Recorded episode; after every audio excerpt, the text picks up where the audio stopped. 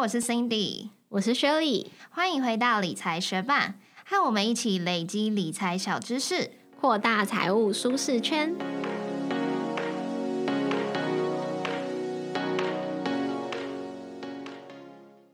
在节目开始之前，我们要来念哲学伴在 Apple Podcast 的留言。他的名字叫做大明星老周。他说：“听完元宇宙这集，觉得很酷很有趣。之前就看过一集玩家，那时候就在想，如果以后的世界变成这样，不知道会怎么样。结果现在感觉已经离那种世界越来越近了。只是这集也有讲到，如果被拿来做一些不是很适当的应用的话，感觉后果和伤害也不小。或许以后也会延伸出很多道德的议题吧。”顺带一提，我觉得理财学伴有文字档真的很棒，这样可以更理解讲的内容。真的很感谢你们的整理，谢谢大明星老周特地到 Apple Podcast 为我们留下五颗星，很开心你喜欢我们上一集介绍元宇宙的内容，也特别谢谢你赞美我们整理好的部落格文字稿。因为其实经营理财学办到现在，过去每一集节目的内容，我们都有把它整理成文字稿放在部落格上面。到现在也累积了一百多篇文章喽，所以如果有学伴想要复习过去的节目内容，也欢迎你到我们的部落格去看看。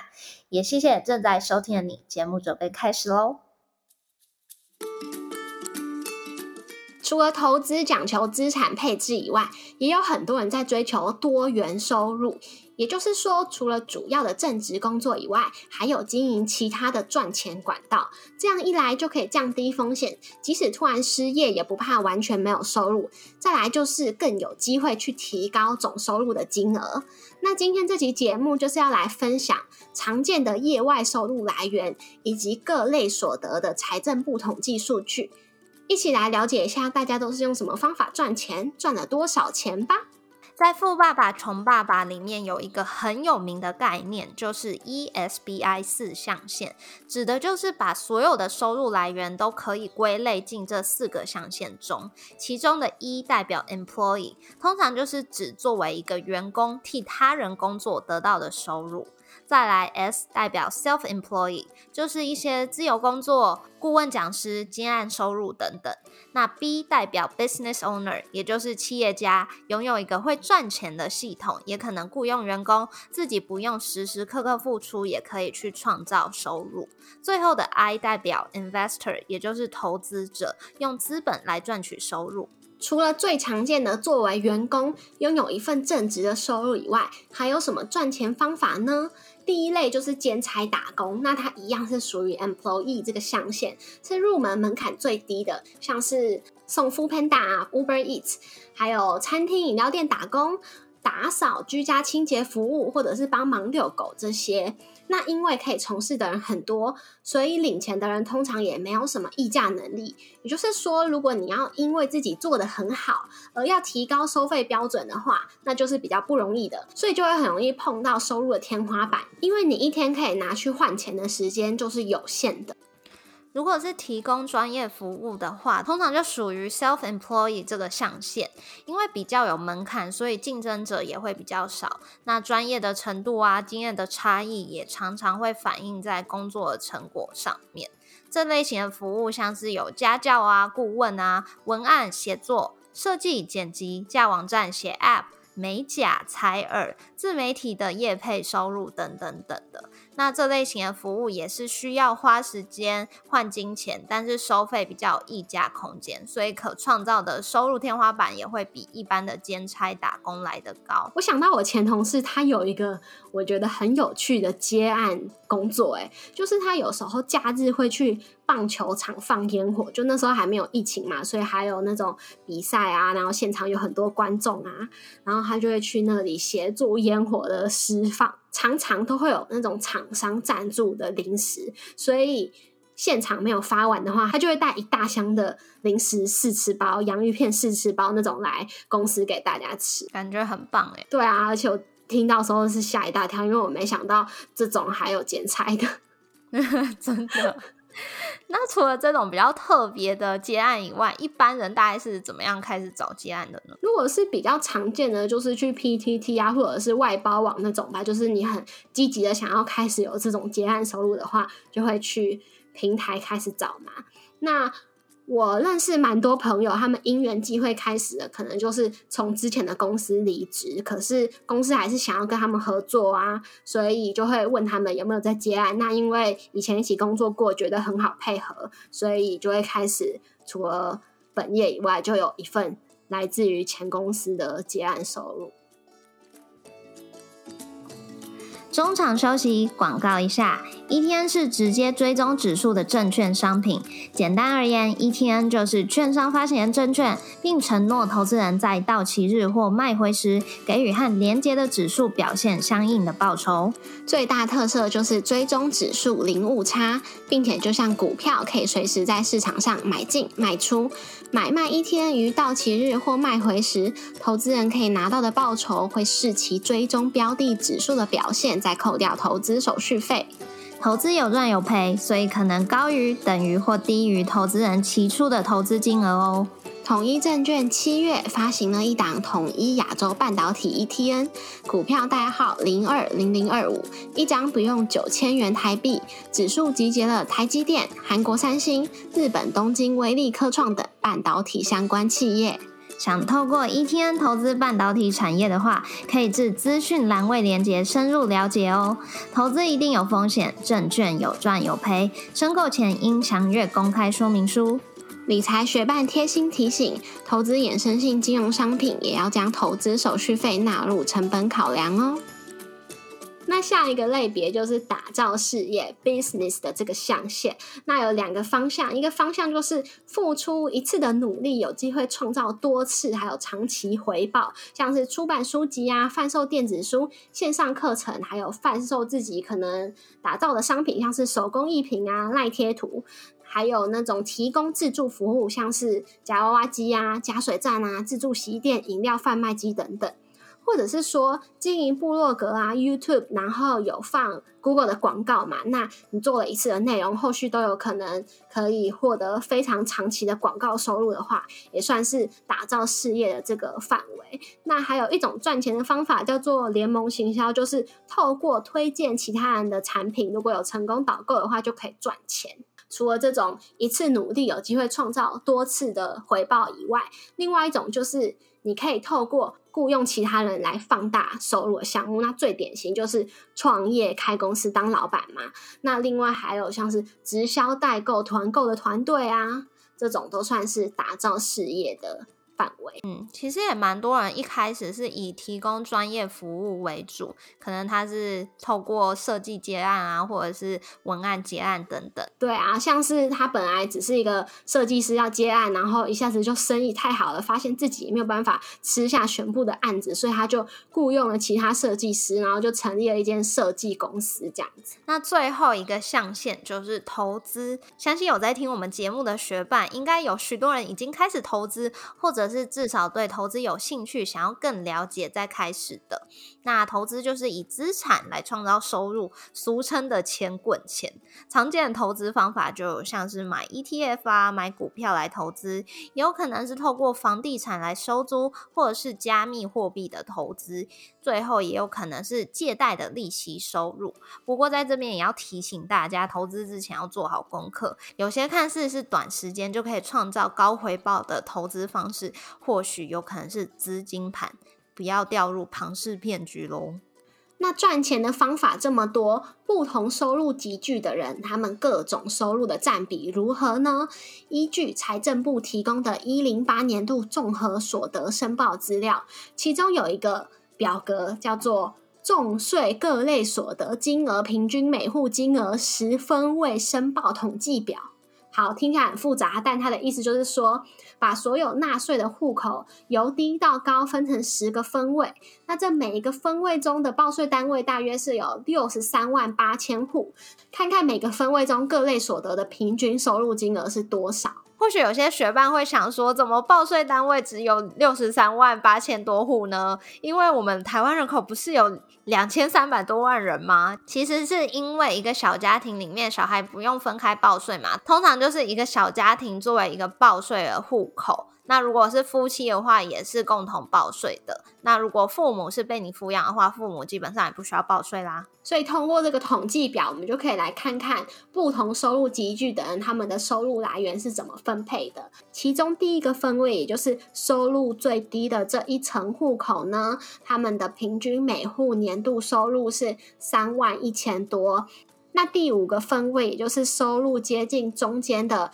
这一层的户口呢，他们的年度总收入是三十八万七千多。嗯，在这三十八万七千多元里面，我们举几个比较大宗的收入来分享给大家。其中薪资所得是二十九万九千元，大约每个月是两万五左右的收入。嗯，那再来第二大宗的是股利所得，占了三万一千元。利息所得占了两万三千元，租赁以及权利金是大约九千五百元，执行业务所得是七千四百元。那综合所得居于第九分位，也就是收入偏高的这群人呢，他们的平均所得一年是一百二十九万。在这一百二十九万当中，薪资所得就占了九十八万元。平均每月大概是八万多元，但是这个有可能是单一个人的收入，如果他是单身的话，那也有可能他是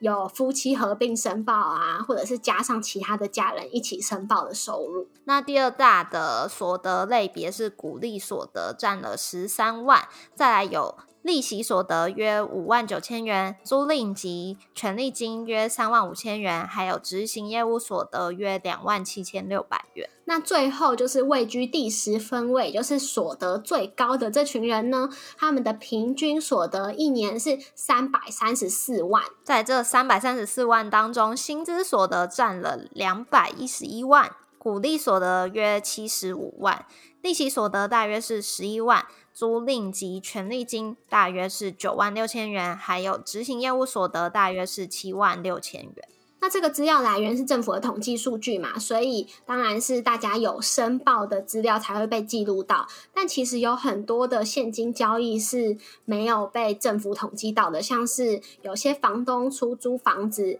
他的房租收入是没有申报的，或者是有一些人找的居家清洁服务，可能是属于私人团队接案啊，他们并没有开发票的话，那这样也就不会被记录到。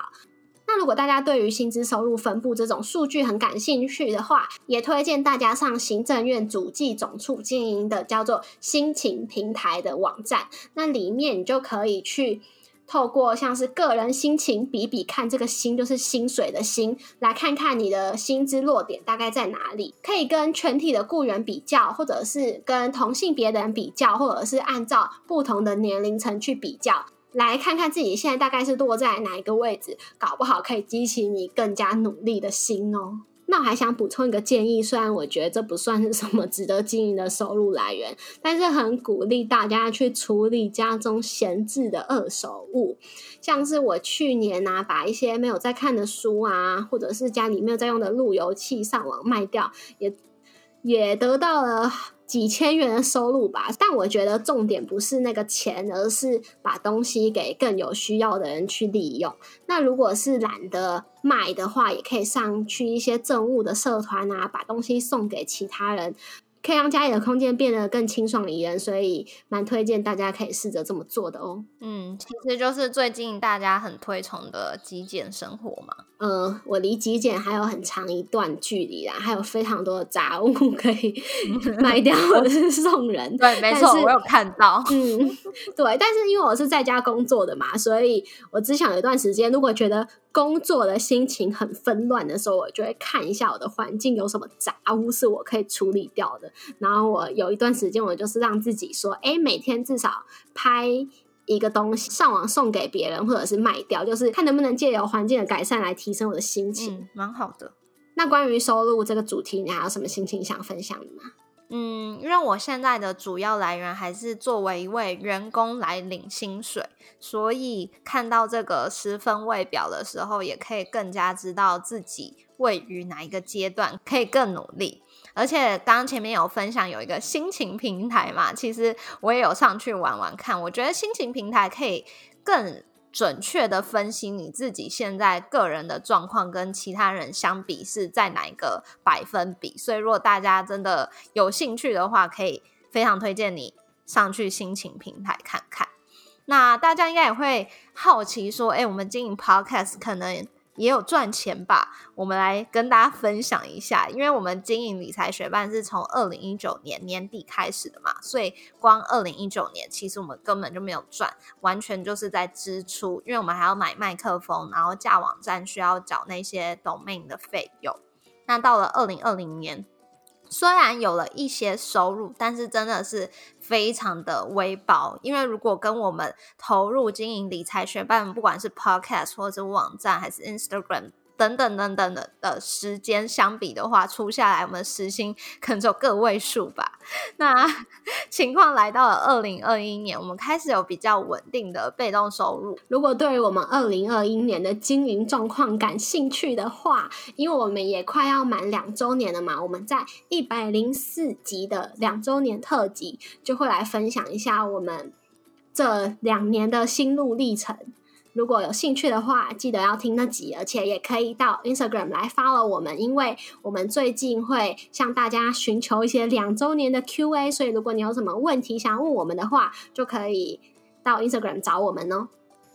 最后，也谢谢你在忙碌的生活中愿意播出时间来和我们一起学习。如果对于今天的节目内容有任何的疑问、想法，邀请你在 Apple Podcast 帮我们打新留言，让我们知道你对这集节目的看法哦。同时，也欢迎你到 Instagram 搜寻理财学办，找到我们来跟我们聊一聊。如果你愿意支持我们，继续把理财学办做得更好，让这个节目被更多人听见，欢迎你分享理财学办给身边也想一起学习投资理财的朋友哦。我们的网站上会有文字版的整理，如果想要收藏或回顾，也欢迎你上去看看。网址是 moneymate 点 space 斜线多元收入，拼法是 m o n e y m a t e 点 s p a c e 斜线多元收入，也可以从节目简介中找到网址哦。理财学伴，我们下次见，拜拜。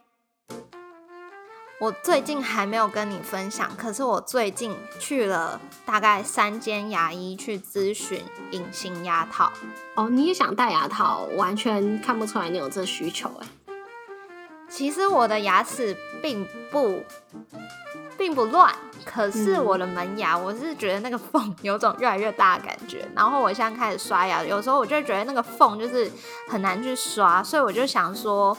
刚好看到身边的朋友在戴隐形牙套，然后我就觉得这个问题好像会越来越困扰我，在我未来逐渐年老的时候，所以我就想说啊，那干脆就是反正这是一个要处理的问题，就去咨询看看。可是光是去咨询这个隐形牙套，我现在是还没有确定我有没有要做，然后也还没有确定我要做哪一种的时候，光是咨询我就觉得我得到了很大的帮助。因为我去咨询的第一家其实就在我家楼下吧，然后那个医生他就是知道我是第一次来咨询牙套，他就非常认真的讲解，他讲跟我讲解了一个多小时吧，就是从呃隐形牙套可以做到什么，然后给我看各种案例，然后他有帮我分析说我可以做到怎样的程度，那。经过他讲之后，因为其实我之前也没有认真看过我的脸，但是经过他讲之后，我就发现说，他跟我讲我的嘴巴有点凸出来，然后呢，我是之前完全没有发现过这件事情，然后我照了镜子之后才发现说，哎，真的哎，然后我是一个从小就非常喜欢嘟嘴巴的人，我也不知道是什么时候养成这个习惯，但是从小就一直有这个习惯，然后我也没发现。对，但他就说，如果我要矫正这个脸型，把嘴巴没那么凸，把它弄进去的话，等于是要拔牙，然后要拔小臼齿。可是我不想拔牙，所以我就不太考虑这个方案。可是他就说，不管我有没有要做这件事情，我都可以练习呃一个舌头运动，因为他就。叫我打开嘴巴，然后问我说：“我平常舌头是摆在哪里？”我就告诉他说：“哦，平常舌头好像都是差不多顶着前排牙齿。”但他就说这样子是一个不对的舌头摆放位置，因为如果一直顶着前排牙齿，他说一天人 吞口水来到两千次，等于我的舌头会一直往前推我的上排牙齿，所以上排牙齿就会越来越斜出去。然后他就有跟我讲说一些舌头运动，反正就是大家可以去查啦，就是基本上就是你的舌头可能要在你的口腔里面一直画圈，然后用各种呃远近、各种角度来练习。然后他也说，我的舌头有一个系带是比较紧的、比较短的，所以我的舌头会很难往后缩。因为正确舌头摆放的位置是要贴着上颚，然后不会碰到你的任何牙齿。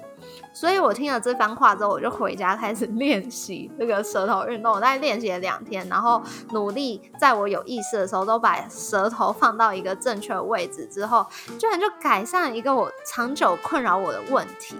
就是我每次睡觉的时候，嘴巴都会打开，你会吗？哦，我应该是会吧，所以我的口水才会流出来。哦，对，但是我觉得我好像是一个蛮夸张的程度，因为我可能一睡我就打开，然后隔天睡醒的时候我都会好渴，就渴到不行。哦，那我应该也是，而且我觉得我的牙。我的舌头一定是经常碰到我牙齿的，因为如果我伸出来啊，然后去照镜子，都可以看到，就是舌头的边缘有很像齿痕这样子一圈。哦，真的吗？然后做了那两天的舌头运动之后，我睡觉的时候，我就发现说，哎，隔天起来我嘴巴还是闭着的，我自己就觉得也太惊奇了吧！因为这个习惯我已经不知道困扰我几年，但都是一直都是这样子。所以如果大家就是。呃，就是如果睡觉也会有这个困扰，嘴巴会一直打开的话，或许可以观察看看你的舌头是不是摆放在对的位置。因为一咨询的时候，医生也没有跟我讲说这样就会改善这个问题。我是有告诉他，我睡觉的时候嘴巴会打开，我不晓得是不是可能舌头位置啊、脸型啊会有关系。他是没有跟我讲。他反而是说，可能枕头啊，还是床铺啊，会比较有关。但我居然发现，我做完舌头运动之后，这个就是这个问题就改善，就很开心。好，那我要来分享一件我觉得应该是我这礼拜发生最好笑，而且不止我觉得好笑，跟我一起玩的也觉得很好笑的事。就是呢，我已经在节目上面公开的分享过好几次，对，就是我是一个音痴这件事。嗯，反正就是音准跟节奏都完全不行，我也不知道为什么会这样子，但我到现在已经可以很正面的看待它了。所以呢，昨天晚上我跟我男友就无聊，就想要做一些比较可以放松的事嘛，所以我就开始打开 YouTube，然后找一些歌单，然后我戴着耳机，然后我就开始。唱那个歌，如果它是台语的话，我也不知道歌词，然后我听到什么就试着乱唱，然后他就要去猜那个歌是什么。那如果是国语的话，如果我唱出来的话，那其实就是歌词回忆大赛了嘛。所以呢，是国语的话，我就不会把歌词唱出来，我就会用哼的，或者是呃，反正就是试着去模仿那个音乐吧。至少我尽力了，但是很有可能一点都不像。呃，过程中就非常的爆笑，然后他还说他想要打给他妈，让他妈一起来参与。其实我也是不介意啊，他说也要找我爸妈一起参与啊，其实也是可以啊，反正我觉得也蛮好玩的。而且有些歌我自己自认为已经听过好几遍，我就觉得应该要很快猜出来吧。那有时候还是猜的有点久，然后有的时候比较快，我就会觉得哇，我真的是太厉害了。你们很像在玩综艺节目哎，这感觉是综艺节目常会出现的游戏。对啊，但是综艺节目通常找的是那种老阿妈啊，我不是老阿妈，美少女。